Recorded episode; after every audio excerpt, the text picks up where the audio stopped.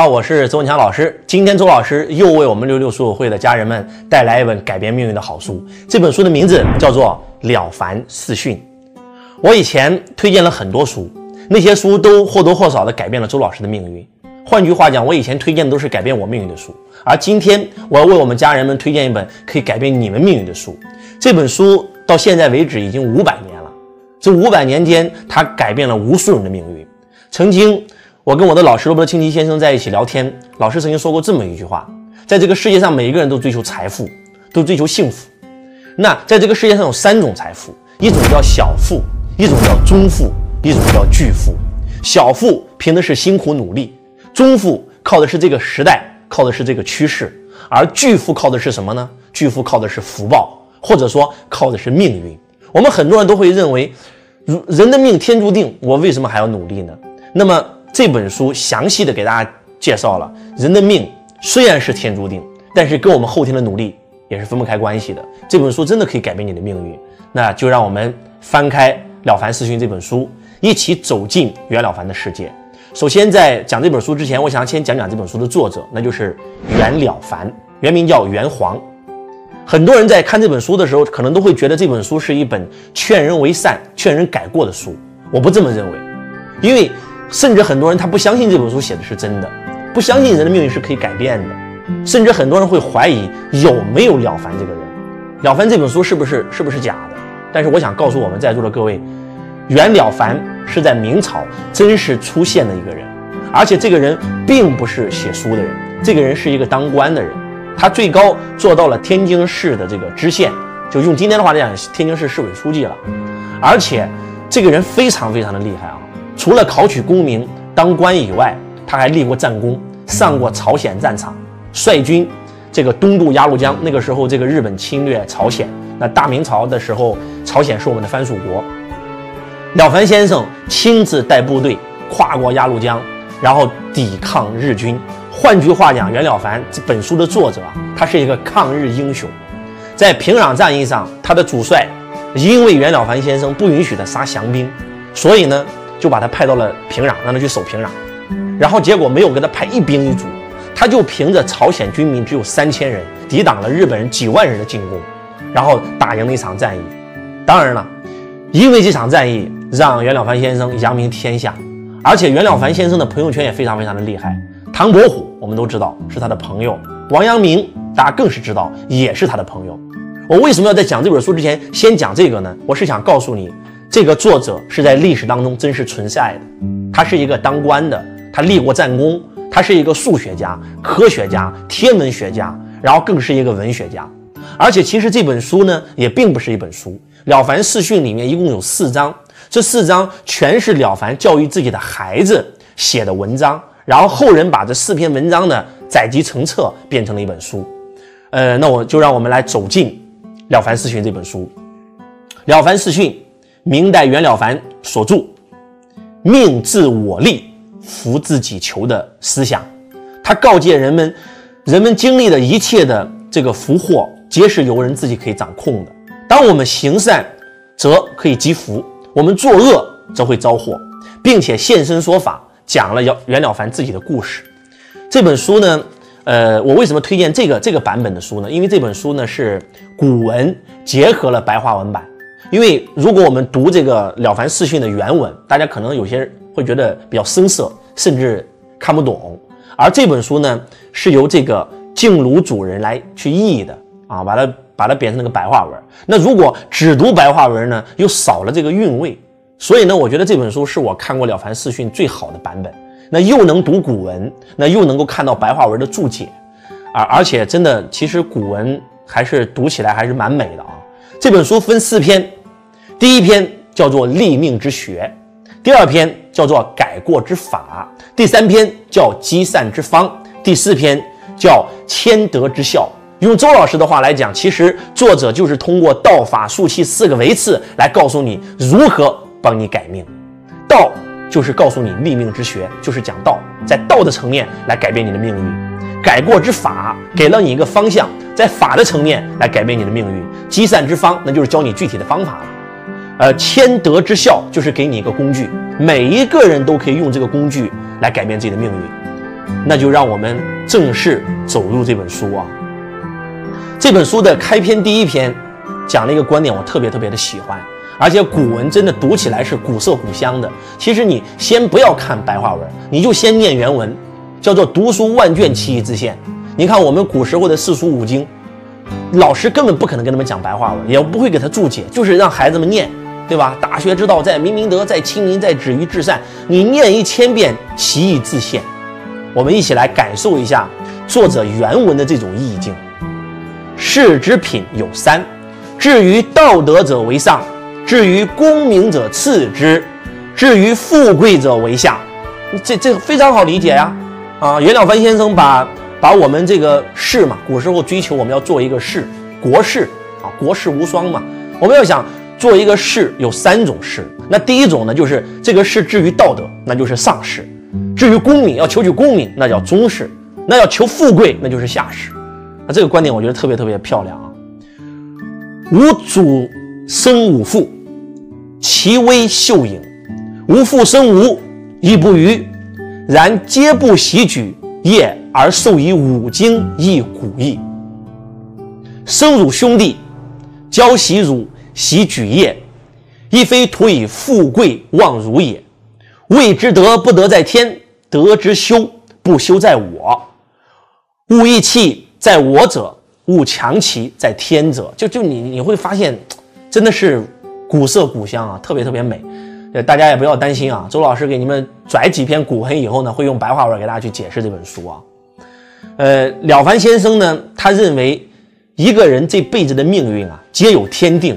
命自我立，福自己求，一切皆知在我，尽其在我，一生之命运之变就开始了。那反正我是觉得啊，这本书真的大家一定要读读原文，读原读原文会更有意境。当你读了原文以后呢，然后再来看这个白话文的注解啊，那我们就走进第一篇《立命之学》。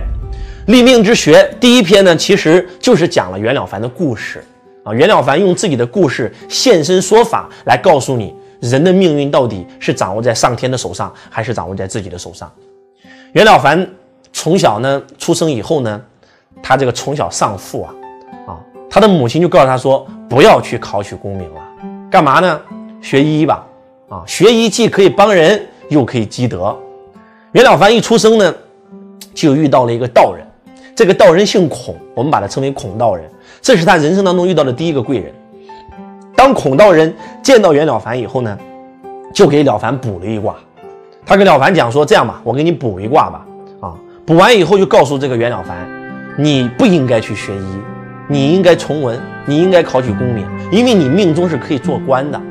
然后刚开始大家人都不相信，然后这个时候这个孔道人就给他算啊，不相信的话，这样我给你卜一卦啊，你几年几月几日。”去乡试能得第几名？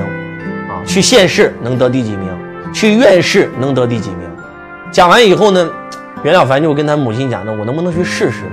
他母亲说：“行啊，那就试试吧。”结果一考，那个名次啊，跟孔孔道人讲的名次一模一样。慢慢的，这个袁了凡就特别相信孔道人。孔道人甚至把他一生的命全给他算完了啊！几岁能当官？当的是几品官？然后当官以后，你的这个年俸是多少啊？然后呢，几岁能娶老婆啊？所有的一切全算完了，而且算到最后，告诉他说，你这辈子最多也就做成一个普通的这个这个县官啊，你的这个俸禄啊，最多也就这么多，而且最最可悲的是呢，你这生无子啊，福薄，此生无子，而且最关键的是短寿，五十三岁就。结束了，就袁了凡刚开始不相信啊，结果后来他发现，孔道人算的所有所有的一切全部兑现了，啊，院士考第几名，乡试考第几名，府试考第几名，得的什么官，多少俸禄，全部都兑现了，甚至几岁娶了娶了老婆，然后结果几年都怀不上孩子，他就发现哇，原来人的命真的是天注定。从此以后，就袁了凡就觉得，我不用奋斗了，我还奋斗啥呀？我就这样了。然后就每天就是虽然当的官啊，然后当当当时也在北京啊，在北京国子监，然后呢就是每天也不看书了啊，觉得人生没有意思啊啊，我的命都命都算完了，五十三岁就挂了，也没有子嗣。咱们中国古人叫不孝有三，无后为大呀。他觉得人生活的没有任任何意思，就每天就傻坐着静坐啊。突然有一天，的朋友跟他讲说，有一个有一个禅师挺厉害的啊，叫云谷禅师。我们去寺院转转吧。他在家里待着也挺无聊，就去了。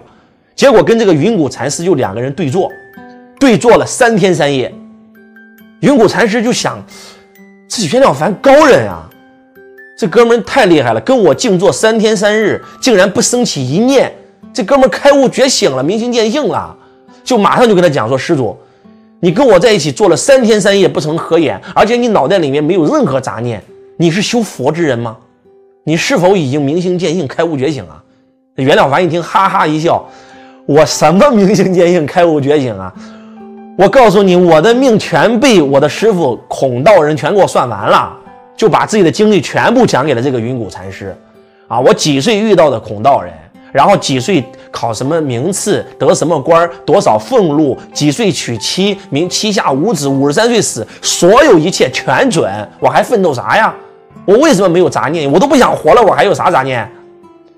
然后云谷禅师马上就就很尴尬，好尴尬呀！云谷禅师说了一句话：“如待你豪杰，就没想到你是一凡夫俗子。就我以为你是一英雄豪杰呢，结果这么一聊。”你这凡夫俗子啊！然后这袁袁了凡一听也不不乐意了。这哎，你凭什么说我不是豪杰？说我是凡夫俗子？你看，你都认命了，对吧？你竟然相信孔道人的话，你竟然相信人的命天注定，那还奋斗干啥？你每天在浪费生命、浪费生活，你活着有啥意思啊？你不就是凡夫俗子吗？然后这个时候，哎，这这袁了凡就就就很诧异啊，说人的命本来就是天注定啊，这是事实啊，我以前也不相信啊。结果孔道人给我算的所有的一切全兑现啊，连算我一年当了什么官得什么俸禄都对，从来没有算错过一次。曾经有一次，我也怀疑过师傅，你知道吗？我也不想这样的，我也不想就是每天就这么干坐等死啊。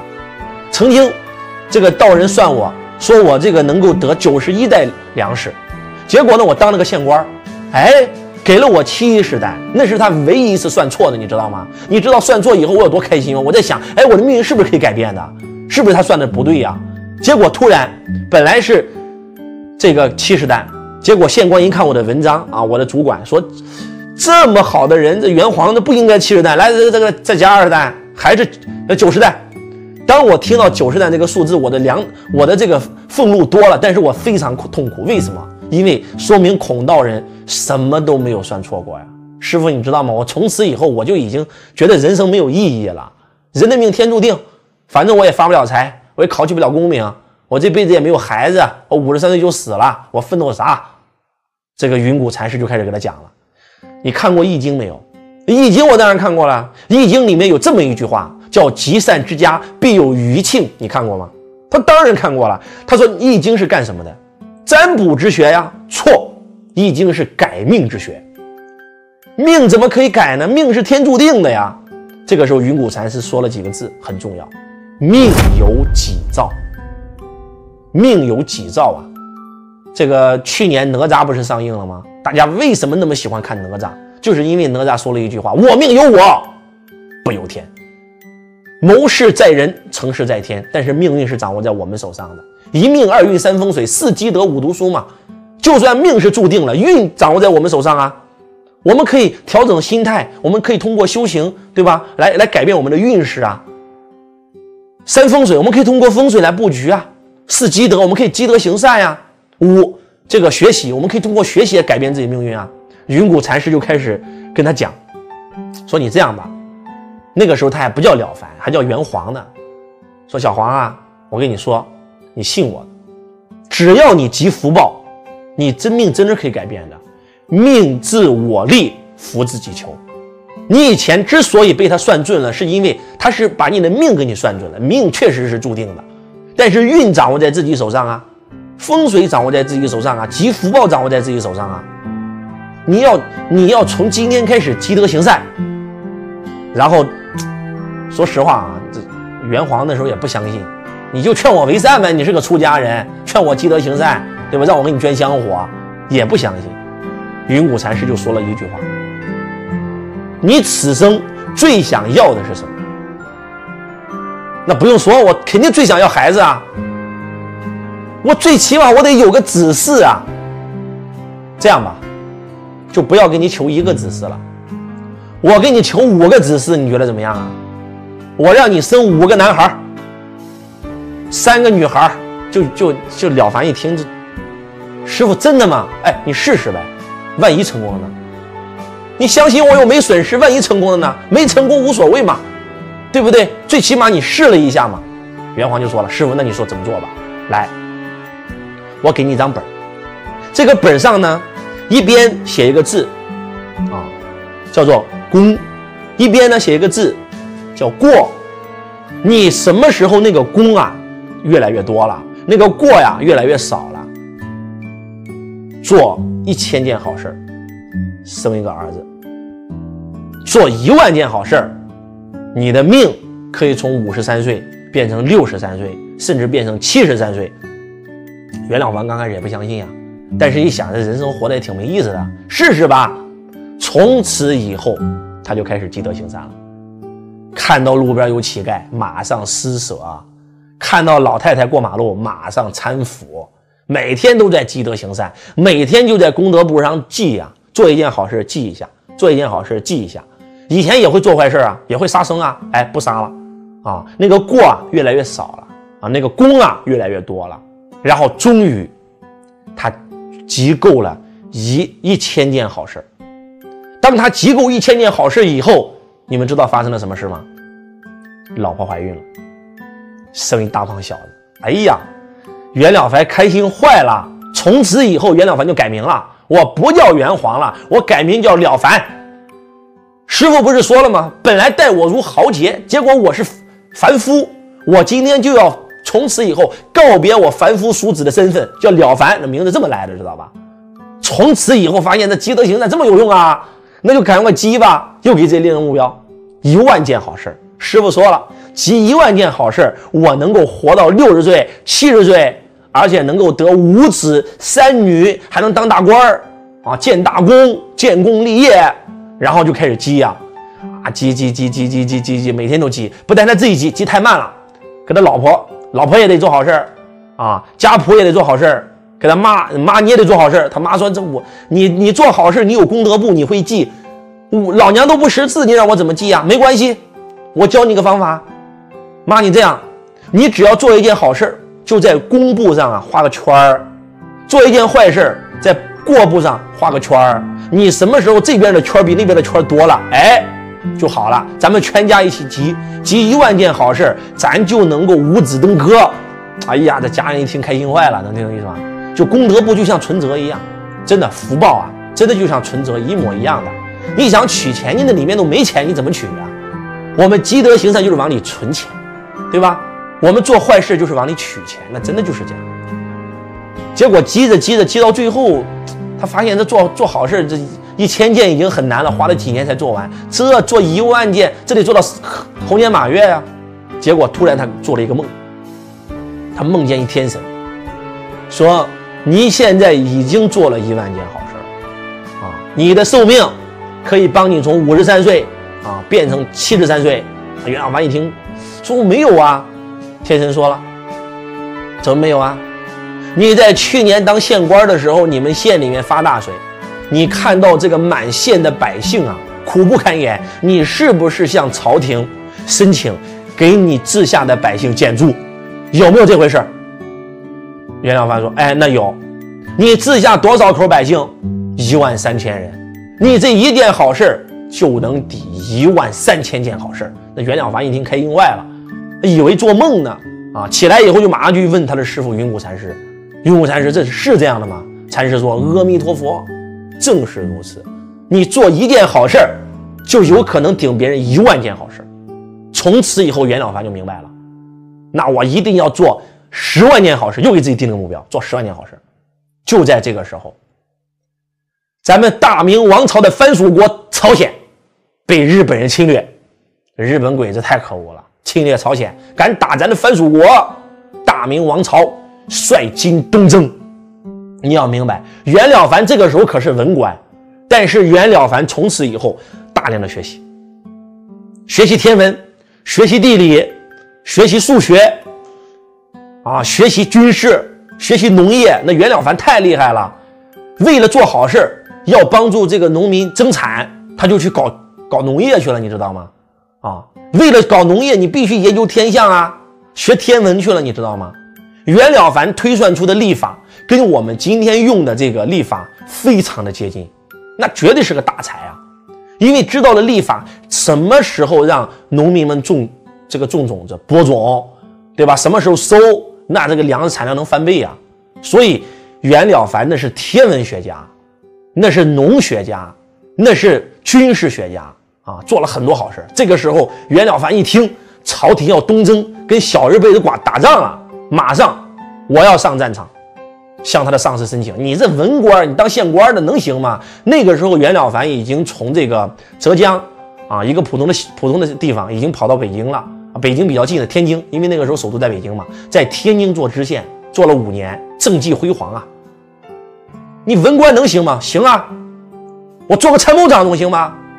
啊，用兵，这个这个做做做做军报，然后这个他的他的这个。上司跟他一聊，发现这哥们真懂军事，牛逼！行，参军吧。他就开始跟着大将军一起东征，东征鸭绿江啊。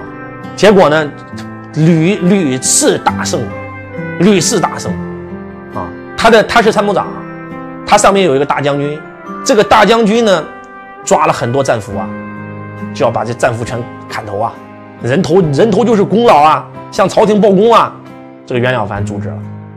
说将军啊，你不能杀这些，杀降不降啊？其实不是杀降不降，是因为袁了凡在干嘛呀？他在修了凡四训，他要积德行善。那日本鬼子再坏，那也是人呐，那也不能全把战俘全杀了呀。救人一命胜造七级浮屠啊！阿弥陀佛，我佛慈悲，不能杀。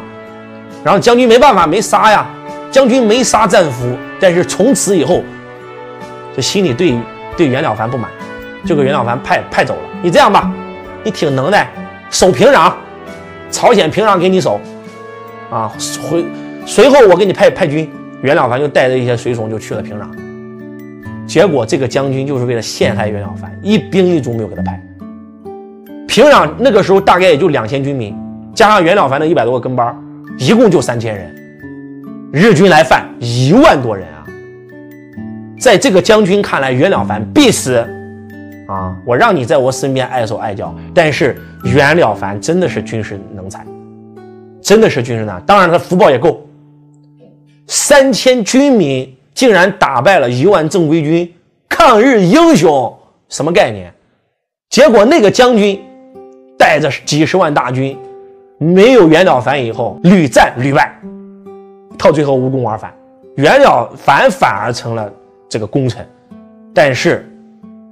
这将军很生气，想方设法就告袁了凡，速读袁了凡十大罪状，诬陷，诬陷袁了凡，就给他贬了，给朝廷立了这么大的军功，反而被贬成为庶人。就讲到这，有可能很多人又是说了，老师，你不是做积德行善有好报吗？咋咋都被陷害了呢？官也没得当了呢？哎，一定要记住一句话：福兮祸所依，对吧？祸兮祸所伏。你不要觉得把你贬了，你受冤枉了就是一件坏事。我们生活在一个二元对立的世界，有好就有坏，有坏就有好，硬币永远有两面。凡事发生必有其目的，并且一定有助于我。不要总是觉得这件事发生在你身上的是件坏事，那有可能也是件好事呢。袁了凡当官多辛苦啊，他的朋友好哥们是谁？王阳明、唐伯虎。你看看唐伯虎的下场，再看看王阳明的下场，累死沙场啊。而袁了凡先生那是正儿八经的，算是善终啊，那算是善终啊。从这个角度上来看，你告诉我把他贬了是好事还是坏事？好事啊，把我贬了，我不当官了，我无官一身轻啊，反正我也有钱了，那我就去讲课吧，讲学、著书、立说，继续做大善人啊。我研究天文，研究地理，帮助百姓，对吧？也可以呀。就你会发现，如果说。你真的有一颗善心善念，你做任何事都能做善事。你告诉我，袁了凡上了战场，有没有做好事啊？救了一千多个士兵啊，救了三千多个百姓啊，打赢，帮朝廷打赢了这场仗啊，救了朝鲜几百几百万人啊！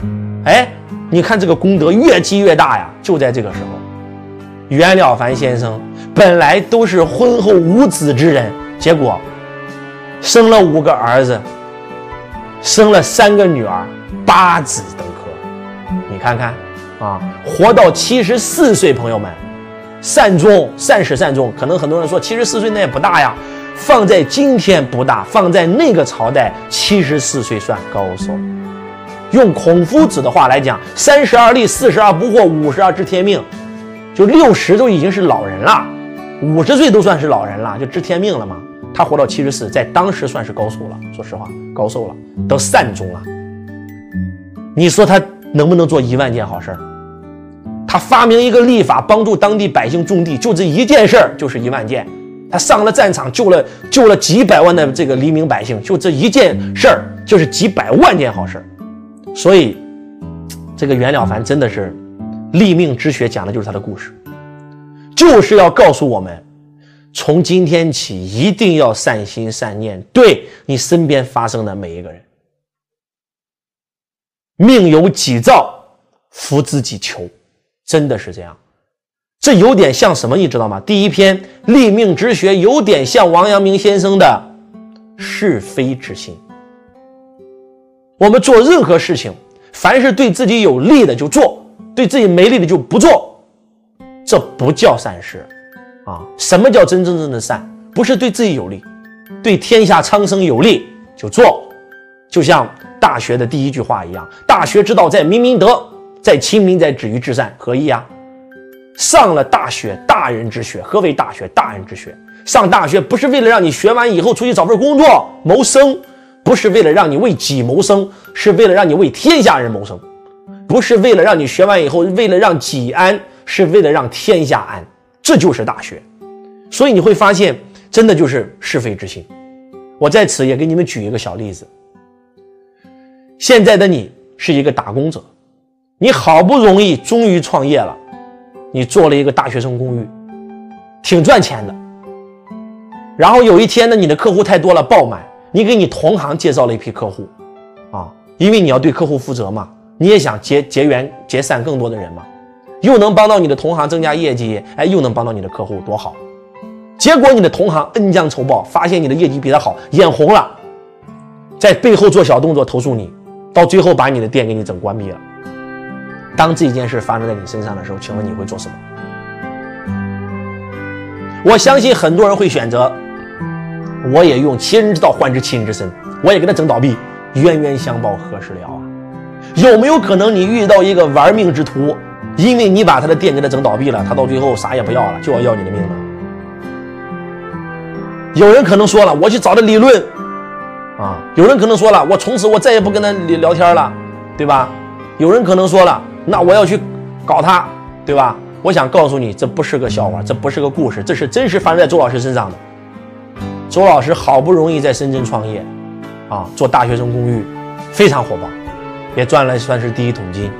结果有一天呢，我的客户爆满，住不下了，我就把我的客户介绍到旁边的大学生公寓。结果他知道我了，发现我的生意比他好，眼红，就私底下做了很多小小动作，诬陷我，到最后没有办法，让我把店给。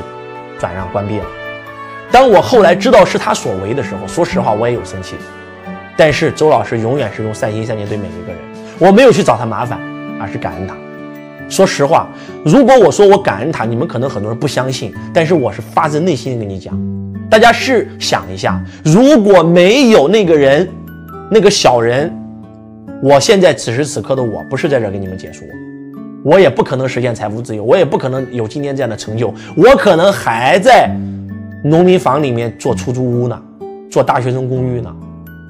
换句话讲，当一件事发生在你身上的时候，你觉得是一件坏事，可能过了三年、五年、十年，你会发现那是一件好事。啊，就像当年的孔夫子，然后被他的政敌陷害，啊，被贬，离开鲁国，流亡世间。带着弟子周游列国，那说好听点叫周游列国，说不好听点就是去找工作，到最后如丧家犬。但是恰恰是因为这件事成就了孔圣人的圣名，让他可以荫福子孙八十四代。到现在为止，孔氏子孙八十四代还在享受孔子的这份福德呀。孔夫子厉害到什么程度啊？比那些所有的地方都厉害啊，对吧？一朝天子一朝臣啊，你汉汉朝的皇帝再牛逼，对吧？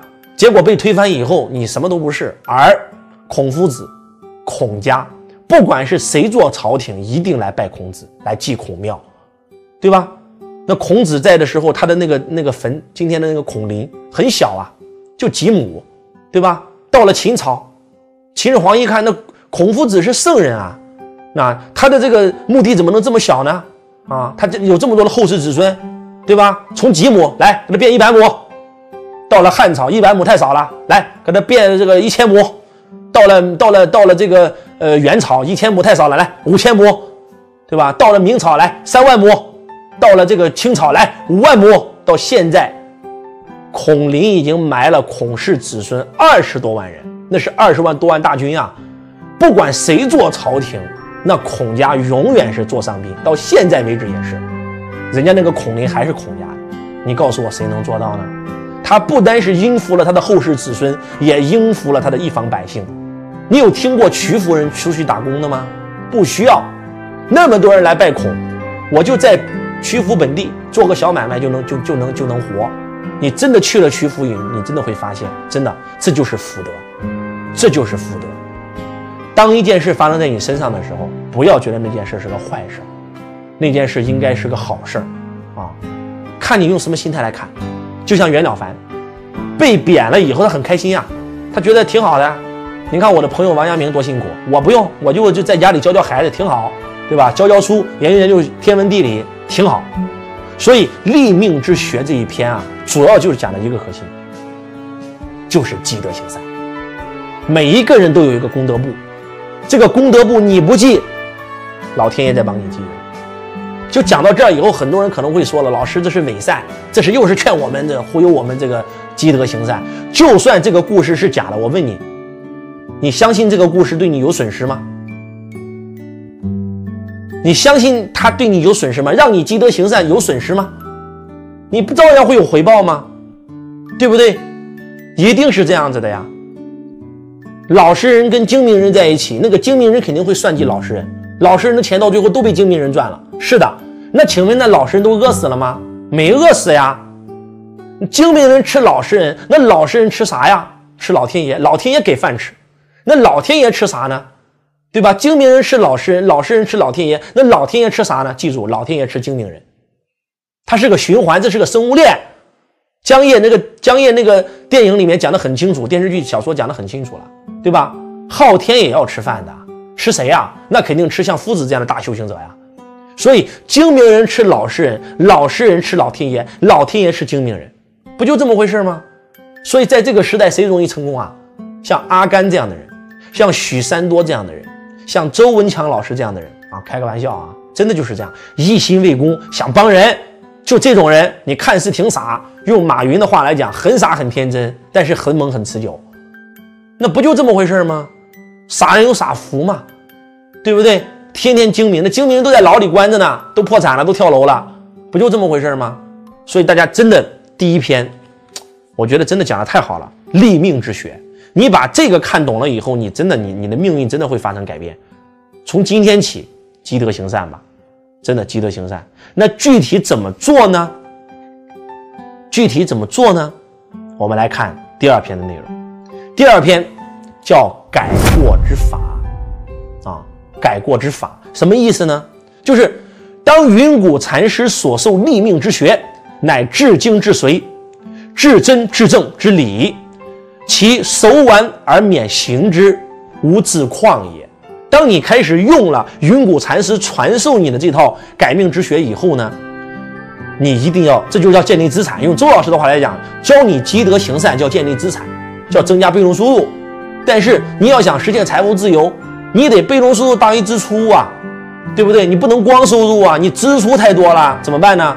第二篇改过之法，不但要教你积德，你得改过。积德就是给你的资产库里面这个放放现金流，对吧？叫被动收入。但是我们第二章改过之法就是帮你减少你的这个支出表，减少你的负债。啊！你今天再有钱，你负债多啊，你一个月赚十几万，结果你一个月你的房子、你的汽车、你的开销二十万，那你不就破产了吗？对不对？想财务自由很简单，不断的增加资产，不断的减少负债。我们第一章是教你不断的增加资产，而第二章就是要教你不断的减少负债。那怎么减少负债呢？王王阳明先生曾经说过，心学的至高境界就四颗心。第一颗心叫是非之心。我们第一章立命之学其实就是告诉你什么是对，什么是错，就是教你是非之心。而第二章改过之法其实就是讲第二颗心，叫修悟之心。过之法其实就是讲第二颗心，叫修悟之心。什么叫修悟之心呢？我给大家读一下原文啊，让大家来感受一下什么叫修悟之心。至诚和天，福之将至。观其善，而必先知之矣；祸之将至，观其不善，而必先知之矣。今欲祸福而远祸，未论行善，先须改过。就如果你念这句话，把它念十遍，你也能念出来意思。当然了，你念不出来没关系，咱还有白话文给你译解啊。诚啊，到了极点就与天道相合了。如果福泽将要降临到一个人的头上，观察他的善行就一定预先知道了；而灾祸要降临到一个人的身上，看一个人不善的言行也是可以先知道的。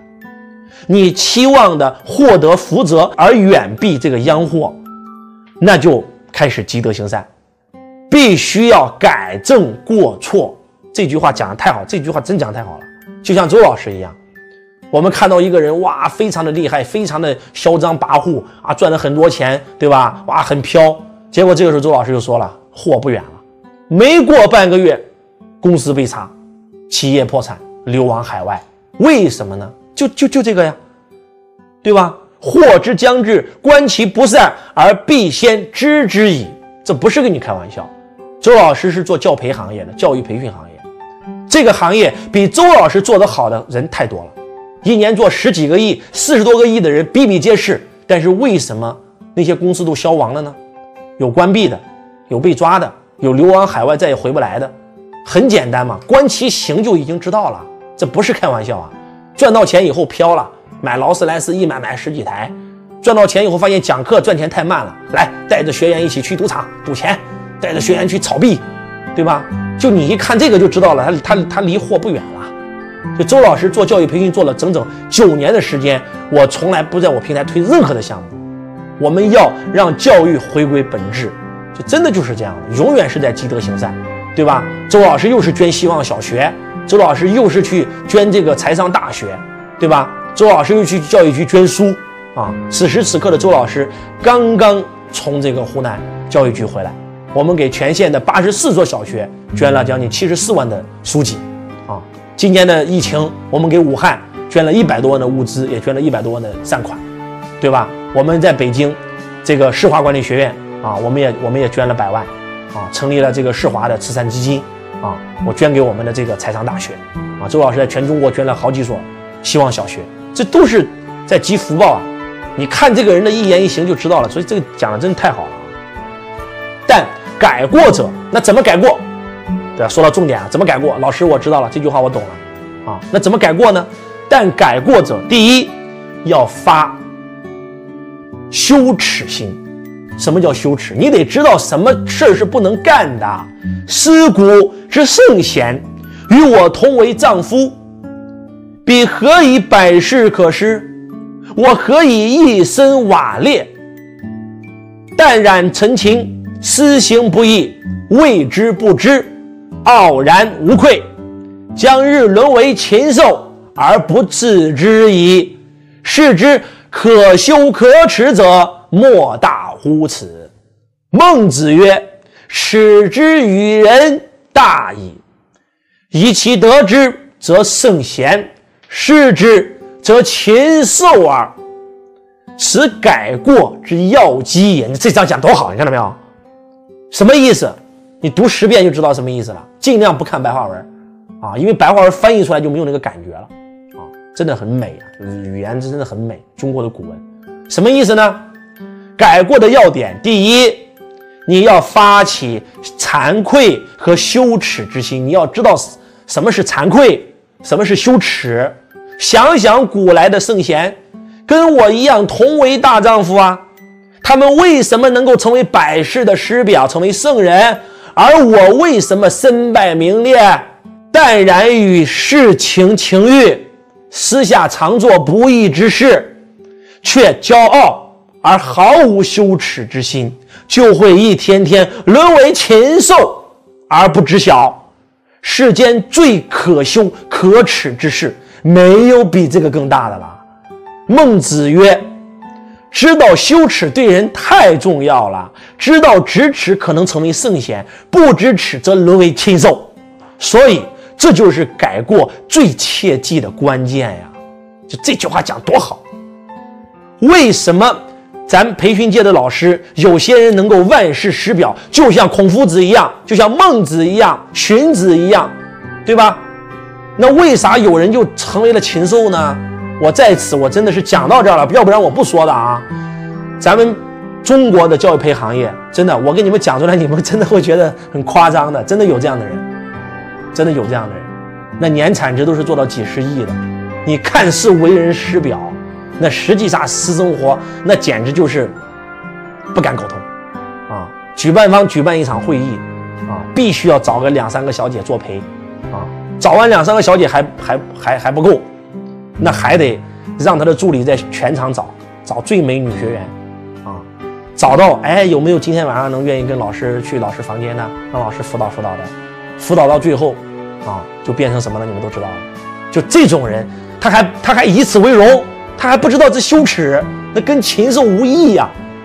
那真的，为什么说这个行业这么多老师，他到最后做到最后身败名裂了，对不对？那就是因为，就这张真的，真的真的讲太好了，真的讲的太好了，叫做人在做天在看，对吧？这是第一条啊，大家记住了，要知道什么事儿是羞愧是羞耻。第二，要发敬畏之心，天地在上，鬼神难欺，吾虽过在隐微。而天地鬼神实见灵之，重则降之百殃，轻则损其献福。吾何可以不畏？你看他讲多好！第一，你要知道什么是羞愧，对吧？第二，你要发起敬畏之心。天地之上，对吧？鬼神难以欺骗，老天爷你骗不了的。我们所犯的所有的过失，虽然隐蔽。但是天地鬼神他都知道啊，所犯的过错很重，则会降给我们种种的灾祸；如果很轻，也会减损我们的福德。我们怎么能不畏惧？啊，下一章更狠啊！不为此也，闲居之地，只是昭然。吾虽眼之甚密，闻之甚巧，而肺肝早露，终难自欺。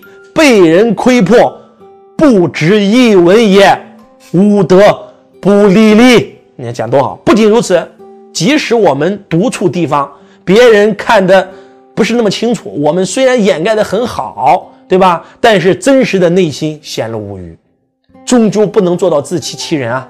一旦被人看破，你一文不值，对吧？这讲的多好，真的。就这么说吧。这一章就写了四个字，就叫羞恶之心。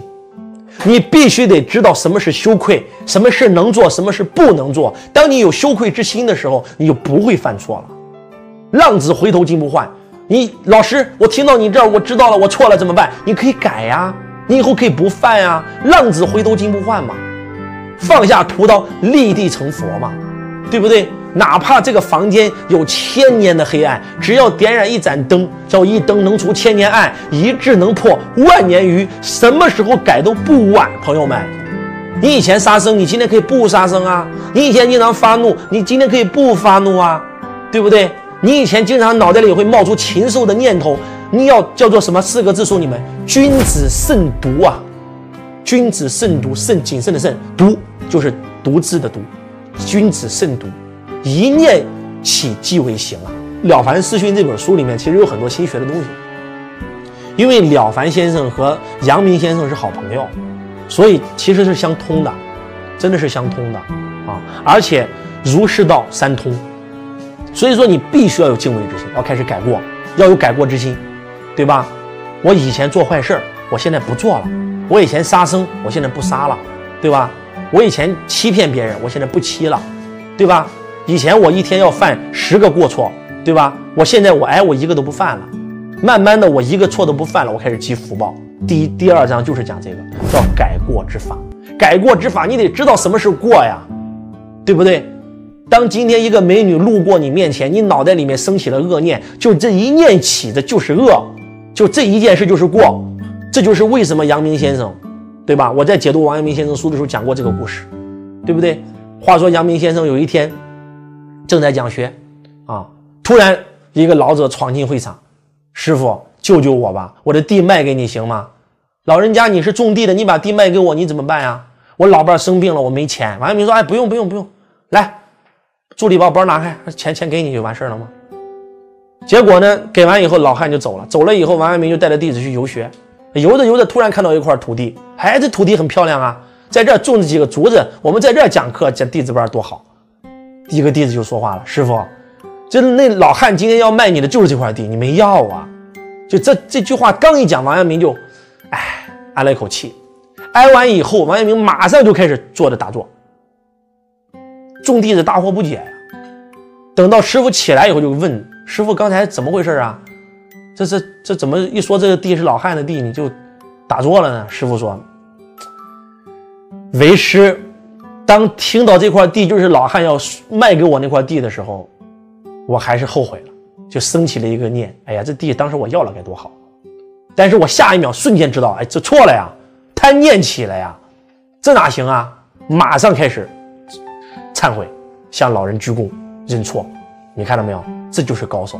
很多人可能说了一念起，为什么说就是恶呢？当然了，如果王阳明不这么做，你们有没有想过一个道理啊？他那些会来事的弟子就有可能看到，哎呀，你看。师傅唉声叹气，想要这块土地了，就有可能去找那个老汉把那个土地要过来，甚至抢过来，为了讨师傅欢心啊！所以一念起即为行，一定要改过，一定要让自己保持一个君子，真的，真的是这样，才能够成为圣人。这就是第二章讲的内容。那我们讲第三章，积善之方。第三章讲方法了，咱直接告诉你怎么积德行善。第三章的第一句话。积善之家必有余庆。大家都知道，胡雪岩曾经开了一个药馆，叫庆余堂，啊，最近有一部电影也非常火，叫《庆余年》，其实都出自于这句话：积善之家必有余庆。那我们怎么积善呢？我们积善要分清楚什么是善，什么是恶。这一章写的也特别好，啊，特别是原文，真的是美的不可方物啊。何谓阴阳？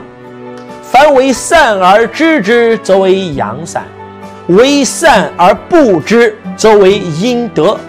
阴德天报之，阳善享世明。明亦福也。明者，造物所寄。视之享圣明而不富者，多有其祸。人之无过，咎而恒被恶名者，子孙往往骤发。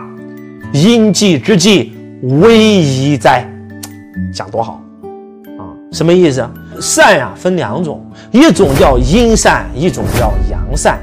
啊，凡是做了善事，让别人知道，这叫阳善；凡是做了善事，别人不知道，这叫阴善，积阴德。啊，积了阴德，上天来回报。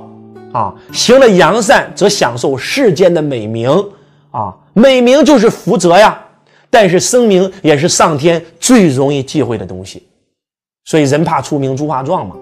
世间享有盛名而与实际不符者，多会遭受奇祸。这叫什么？名不副实啊，啊，或者名大于实啊。而一个没有什么过咎却意外遭遇恶名的人，他的子孙往往会突然兴旺。阴德与阳善之间的关系很是微妙。这句话讲太好了，朋友们，真的太好了，我太喜欢了。你们知道为什么吗？真的就是这样，真的就是这样。还是拿我亲身经历来讲啊，周老师每天都在积德行善，有的是阴善，有的是阳善啊。阳善不用说了，周老师捐希望小学，让世人皆知啊。周老师捐款做慈财商大学，让世人皆知。周老师去教育局给孩子们捐书，让世人皆知啊。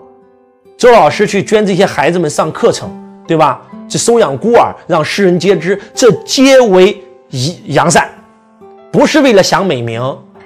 你为这个社会付出了什么是小意思？你为这个社会激发了什么是大意思？很多人可能会觉得，那老师我就积阴德不就行了吗？我告做了好事不让别人知道，不对，阴善阳善都要行。有些事他需要阳善。我举个例子吧，当周老师捐希望小学的故事讲出来，你知道我有多少弟子捐希望小学吗？我到现在为止捐了三所，就是百分之百是我们自己的钱捐的。我的弟子捐款给我，我都不要。我说你自己要要要捐自己捐。我自自己捐了三所，但是你知道吗？因为听了周老师捐希望小学的故事，我的学生到现在为止在全中国加一起，那是捐了上百所。这就是为什么周老师要积阳善，要让别人知道，激发他们跟周老师一起做慈善。两天前我在湖南教育局，我们捐了一批物资，啊，给这些小学生们捐书，八十三所希望小学。当我把这个事儿告诉我的学生以后，我的学生说了：“老师，我也要去我的家乡给孩子们捐书。”这就是阳善，对吧？周老师给武汉这个捐物资，包括捐钱，那就是阴善，没有人知道，我们自己做的。包括我的儿子都让他捐款，我家最小的儿子才五个月，都把自己所有钱全捐出，捐几万块。啊，我家大儿子他也有压岁钱，让他捐，都不告诉别人，对不对？但是。当罗永浩在直播的时候，在抖音直播的时候，他说：“啊，今天我要把我所有的善款全部捐给武汉灾区。”那周老师太太杨老师众人之下打赏，大家都知道这件事儿，对吧？打赏了一千多万英镑，折合人民币一百多万人民币，啊，世人皆知啊。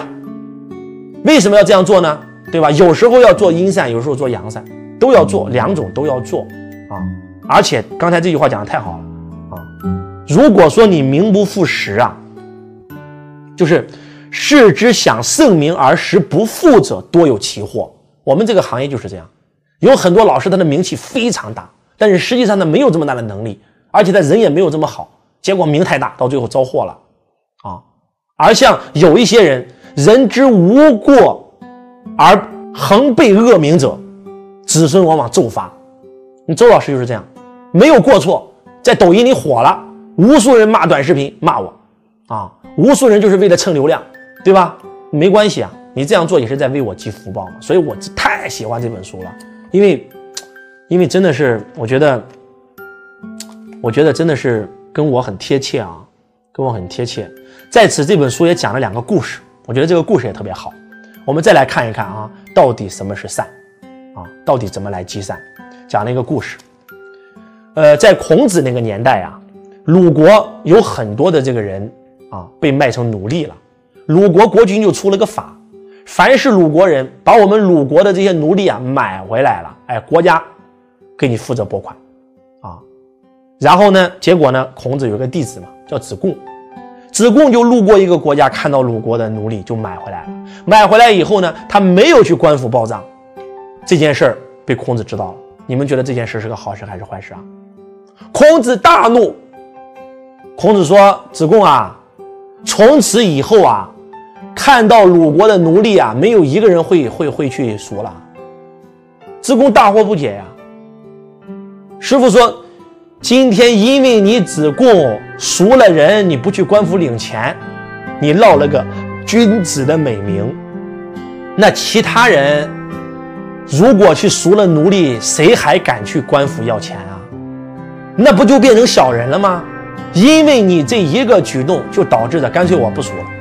慢慢的，熟的人就会越来越少，就被痛骂一顿，啊！我们再来看一个故事，也是孔子的弟子，叫子路，啊，子路呢，看到一家孩子差点掉井里，给他别人救了，救了以后，哎呀，家人特别感谢，送了子路一头牛，子路要了，还很开心，还到处宣传，哎，你告诉我，这这这事儿何解啊？孔夫子听完以后啊，什么？大战？哎，子路做得好！从此以后啊，只要有人看到孩子掉井里，就有人救。你看到没有？什么心？这叫？这叫恻隐之心。恻隐之心，人皆有之。看到孩子掉掉快到井里了，我们都会想去救他。但是为啥今天不救了呢？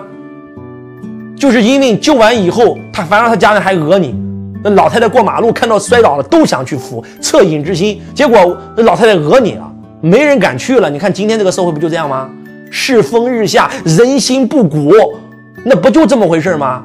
那如果说今天我去扶了这个老太太过马路，她还讹了我，那从此以后谁还敢扶啊？在我的弟子们，我讲了这样一个故事，这是发生在我身上的真事儿啊。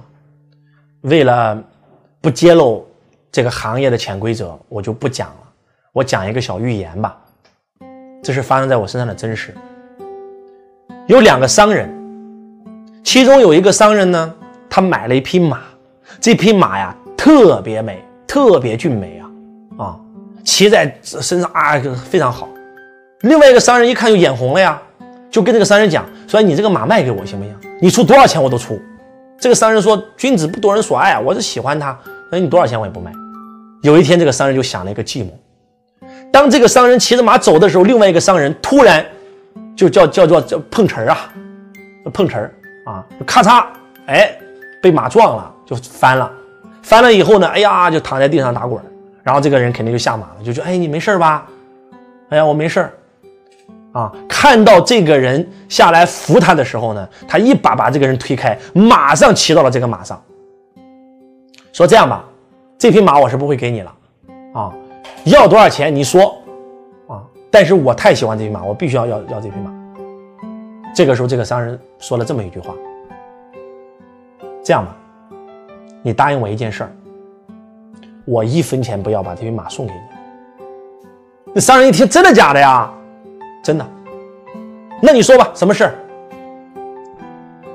马可以送给你，但是你要答应我，永远不告诉任何一个人你是怎么得到了这匹马。你能答应我就把马送给你。故事讲完了。我不知道你们此时此刻听完以后什么感觉？为什么这个商人要跟这个人这么说呢？我不要钱，我送给你，但是你必须答应我一个条件，永远不能告诉任何一个人你是怎么得到了这匹马。因为如果他告诉了别人了，未来那个马撞到人了，还有人会下去扶吗？能听懂吗？这件事是发生在我身上的，真实发生在我身上的。所以说，我想告诉我们在座的各位，恻隐之心，人皆有之，不要利用别人的恻隐之心，而到最后啊，真的没人帮你。狼来了的故事大家都听过啊，狼来了，狼来了，来救他，假的，狼来了，狼来了来救他，对吧？为什么救他？恻隐之心嘛。但是到最后，狼真来的时候，没人来了。我讲这个故事有两个意图：一。奉劝所有人不要利用别人的恻隐之心。二，不管别人怎么对你，我们永远用一颗善心善念对别人。这就是阳明先生讲的“此心光明，亦复何言”。不管多少人说我们坏话，只要你保持一个光明之心，无所谓，无所谓。这也就是为什么阳明先生死的时候不允许白布遮面。咱老家有规矩啊，咱老传统啊。人死了以后，白布把面遮住了，不不允许。为什么？弟子都大惑不解。但是有一个弟子有文化，就说了，就给师傅提了一个挽联啊：自信平生无愧事，死后方敢对青天。我们之所以要白布遮面，就是因为我们这辈子当人啊，我们做了太多的错事啊，我们无颜面对老天爷。小时候谁没偷过鸡摸过狗？谁没杀过生？谁脑袋里没有过？这个念头，这种恶念，都有，都有，所以我们无颜面对老天爷。但是阳明先生修到最后，修到自己零恶念，零恶行，所以他敢做到不白布遮面。我也希望未来有一天，等到自己百年以后，能够说出这句话：自信平生无愧事，死后方敢对青天。所以我觉得真的这一章讲的太好了，积善之方是有方法的，你必须得看这一章，按照这一章讲的方法来去做，永远保持这颗恻隐之心啊。那具体怎么做？有方法，随缘即重，其类之繁，约言其纲，大约有十。第一，与人为善；第二，爱敬存心；第三，成人之美；第四，劝人为善；第五，救人危急；第六，心兴水大利；第七，舍财作福；第八，扶持正法；第九，敬重尊长；第十，爱惜物命。这就这十个方法。了凡说了。你行善的方法太多了，就给你总结就十条。周老师就是用这十条来对自己，永远用这十条来对自己。真的，在路边看到一个乞丐，我不管这个乞丐是真乞丐假乞丐，我一定会施舍，因为他是真的还是假的跟我没关，我度他这颗心是真的就够了。啊，周老师曾经路过一看到一个乞丐，我是把身上五千多块钱全部给了他。啊，这种事情太多了。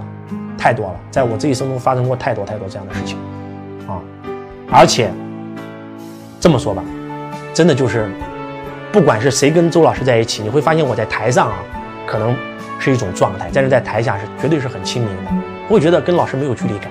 我原来周老师这么亲切，是的，是的，劝人为善嘛，真的是这样，这才积福报。周老师为什么做教育培训也是这个原因。我为什么要给你解这本书啊？有没有可能因为我给你解了这本书，让无数人看了我这个解说视频，然后无数人就开始做福报了？我可能今天做了这一件事儿，有可能就做了一千万件好事儿啊！周老师在抖音里面随便一个短视频最高的播放量四千多万，周老师全网一亿的粉丝，那不就这么回事吗？我可能做一件善事就帮助了无数人，就就抵你做一万件好事儿。所以我们在去这个普陀山的时候。观音菩萨道场写的那句话特别好：“今生为老师，来世做佛祖。”为什么周老师这辈子一定会做教育培训行业？我们很多教培行业的老师赚到钱以后都去做金融去了，做地产去了。我永远这辈子只会做这一件事，就是做教培，就是做教培行业，做教育培训，做财商。为什么？让一亿家族实现财富自由、身心富足，这就是我的使命，这就是我的轨道。啊，那具体再给你一套工具。第四章，谦德之孝。给你一套工具去用，谦德之孝也讲了一颗心，叫做恭敬之心，永远保持一颗谦卑之心，你才有可能成长进步。我们来看看原文啊，原文也是也是非常美的啊。古语云：“有志于功名者，必得功名；有志于富贵者，必得富贵。人之有志，如树之有根。立定此志，须。”念念谦虚，层层方便，自然感动天地而造福有我。今之求登科第者，初未尝有真志，不过一时兴耳。兴道则求，兴懒则止。孟子曰：“王之好乐甚，其其数几乎？欲于科目者亦然。”这篇讲多好。古语说了，有志博取功名的，到最后他一定能得到功名；有志于追求富贵的，到最后也一定得到富贵。人有志向，就如同树木有根呐。立定志向，必须要念念谦虚，事事与人方便，自然感动天地，完全由自己造福自己，真的是这样。周老师就是这样啊。周老师累了，想去摁个脚放松一下，给我摁脚的那个呢？一直在来回说话玩手机，说实话我挺难受的。我好不容易来放松一下，你这么服务客户啊？但是我一想，人家按脚挺不容易，我宁可委屈自己，不委屈别人。真的，这就是周老师，那不是跟你们开玩笑，对吧？走进一个洗脚店，对吧？突然来了个男技师，心里想的是，这肯定女技师按着舒服啊，对不对？那男女磁场啊，对不对？结果呢，那他是个男的。可怜巴巴的看着你，好不容易上钟了，你说你把他赶走，挺不好意思。那没事按吧。真的就是事事与人方便，这些小事都是发生在周老师身上的啊。这这句这这一篇啊，又像这个当年王阳明先生讲的：“志不立，天下无可成之事。”当然了，我们立志向，你也得立大志啊。志在天下国家，则善虽小而大；苟在一身，虽多亦小。就如果你的志向是天下是国家，就算你做了一件善事儿，那也是一件大善事儿啊。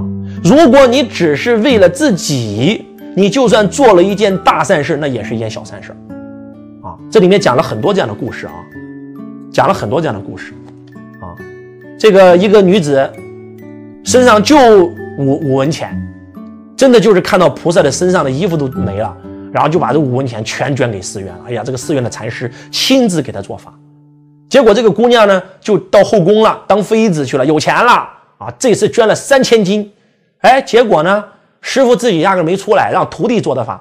这姑娘大惑不解呀，师傅，曾经我给你捐几文钱，您亲自给我做法，那今天我给你捐了三千这两银子，你只是让徒弟给我做法，这是何解呀？师傅说了，善分大小啊。你那个时候三分钱对你来讲是你身家所有一切呀，而且你不是为自己求啊，你是看到菩萨身上的衣纱都破了，你捐出来了，那我觉得你是大善，我亲自给你做法。今天三千两黄金对你来讲那都是小钱啊，对吧？而且你是为己求啊，你想当皇后啊，那能一样吗？不一样。哎，我觉得这句话讲的真太好，真的太好了，就像《大学》里面那句话一样。啊，不为己谋生，为天下人谋生；不为己安，为天下安。这是何其境界！孔夫子就是这样的人，他为什么能成为圣人啊？他就是这样的人啊，第一个创造私学的人啊！啊，孔孔夫子第一个办培训班的，那个时候国家全都是只有国家才能办办学啊，他是属于这个无照经营啊啊。然后呢，为什么？为什么放着鲁国的大司寇？用今天的话讲，司法部部长一人之下万人之上不干了，副国级干部对吧？流亡海外，为什么？不是为了我，我孔子是为了给自己找份工作谋生吗？我奔走于天下诸侯之国之间，我是为了为天下人谋生，我是为了让自己安吗？流亡流亡国外几次大险啊，被城管追，对吧？被难民抢食，几次遇险，差点活活饿死，差点被。被官兵匪匪土杀死，对吧？为什么在家里做的多好？那为啥要出来？我不是为了为己安，我是为了让天下人安。在座各位，不要觉得孔夫子很伟大，我们每个人都可以做到。周老师就是这样的人，你不相信也罢啊。周老师早都实现财富自由了。我需要开公司吗？我需要直播吗？我需要被被网上的这些这些我红了以后天天被人家骂，我需要承承担这一切吗？不需要。大隐隐于市啊，对吧？我可以去环球旅游啊，但是为什么这么做？就是因为当年我因为一本书改变命运，那本书叫《穷爸富爸爸》，我当下立下大志，立下大愿。